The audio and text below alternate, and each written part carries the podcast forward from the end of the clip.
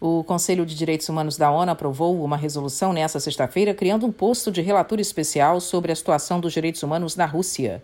O texto foi apresentado ao órgão por 26 países. Portugal é o único de língua portuguesa na lista, que também inclui França, Alemanha, Romênia, Malta, Itália e Suécia. A resolução foi aprovada com 17 votos a favor, 6 contra e 24 abstenções. Dentre as preocupações com as quais a nova relatoria de direitos humanos terá de se ocupar estão denúncias de repressão aos direitos de imprensa, reunião e liberdade de expressão. O mandato é de um ano.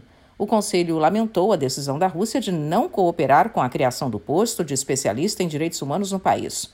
O texto também citou relatos de que a Rússia estaria se valendo de espalhar o medo e reprimindo grupos da sociedade civil e ativistas criando uma conexão clara entre a repressão dentro do país e a guerra no exterior.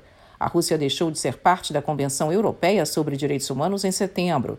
No momento, existem 17.450 queixas contra o país que foram protocoladas na Corte Europeia de Direitos Humanos. A resolução do Conselho pede à Rússia que coopere com o trabalho do relator ou relatora, permitindo o acesso à sociedade civil e outras partes no país, se abstendo de intimidação a ativistas e defensores dos direitos humanos.